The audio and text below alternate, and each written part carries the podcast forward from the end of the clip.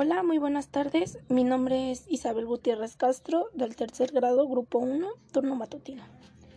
Y hoy les hablaremos sobre la legalización de la marihuana.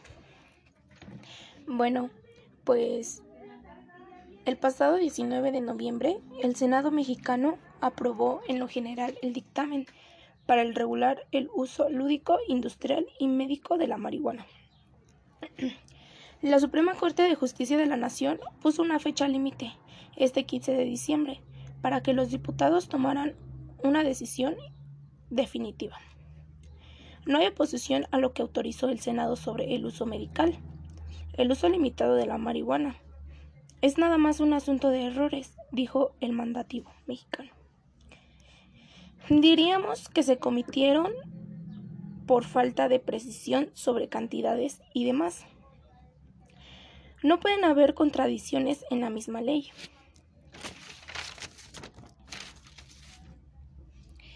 Eh, ya que la marihuana para fines médicos y creativos se ha legalizado en varios países del Estado. Y los médicos consultados con frecuencia sobre sus efectos adversos y beneficiosos para la salud. Se consideran productos para fines medicinales aquellos que fitoforman eh, fármacos con altos índices, que es el CBD y el THC.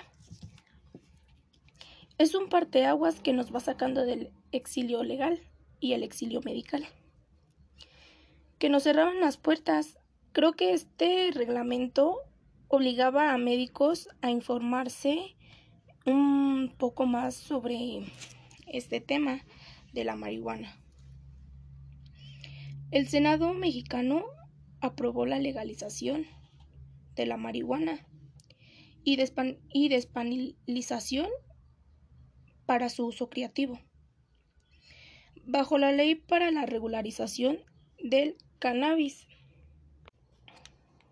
La legalización de la marihuana en Chile ha generado un dilema entre quienes consumen marihuana representando principalmente por jóvenes prevenientes de familiares de ingresos medios y altos, para quienes la marihuana no genera una amenaza social, no es camino a delincuencia o fuente de desestabilización en sus estudios ni familiar futura, ni pone en riesgo su salud y bienestar, resisten que la justicia se disminuya en su consumo y restrinja el uso de la creación, considerándolo un derecho.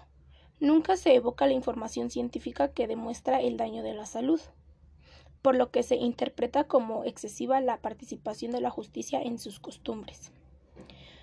Otra parte de la sociedad que no consume y en particular para aquellos con escasas oportunidades, la droga significa disminuir sus, sus opciones la legalización podría validar el consumo, facilitar el acceso y disminuir la edad de inicio en adolescentes. Disminución en la percepción de riesgo y una probable normalización del uso.